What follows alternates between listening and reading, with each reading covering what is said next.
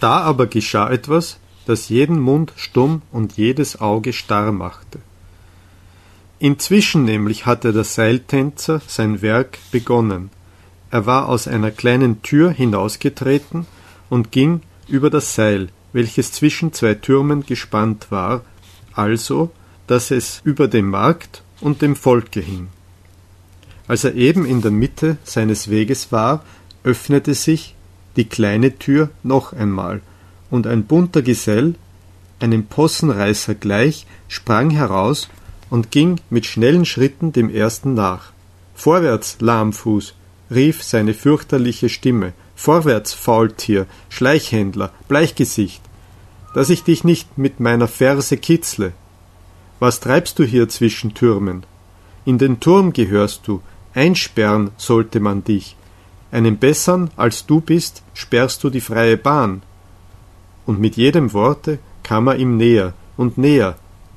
Als er aber nur noch einen Schritt hinter ihm war, da geschah das Erschreckliche das jeden Mund stumm und jedes Auge starr machte. Er stieß ein Geschrei aus, wie ein Teufel, und sprang über den hinweg, der ihm im Wege war. Dieser aber, als er so seinen Nebenbuhler siegen sah, verlor dabei den Kopf und das Seil. Er warf seine Stange weg und schoss schneller als diese wie ein Wirbel von Armen und Beinen in die Tiefe. Der Markt und das Volk glich dem Meere, wenn der Sturm hineinfährt. Alles floh auseinander und übereinander und am meisten dort, wo der Körper niederschlagen musste. Zarathustra aber blieb stehen, und gerade neben ihn fiel der Körper hin, übel zugerichtet und zerbrochen, aber noch nicht tot. Nach einer Weile kam dem Zerschmetterten das Bewusstsein zurück, und er sah Zarathustra neben sich knien. Was machst du da? sagte er endlich. Ich wusste es lange, dass mir der Teufel ein Bein stellen werde. Nun schleppt er mich zur Hölle. Willst du's ihm wehren? Bei meiner Ehre, Freund, antwortete Zarathustra, das gibt es alles nicht, wovon du sprichst. Es gibt keinen Teufel und keine Hölle. Deine Seele wird noch schneller tot sein als dein Leib.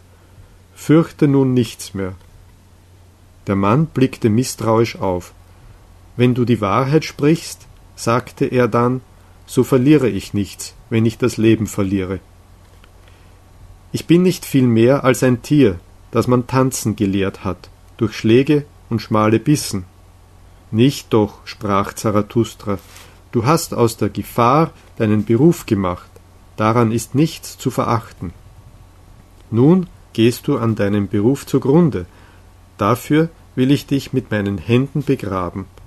Als Zarathustra dies gesagt hatte, antwortete der Sterbende nicht mehr, aber er bewegte die Hand, wie als ob er die Hand Zarathustras zum Danke suche.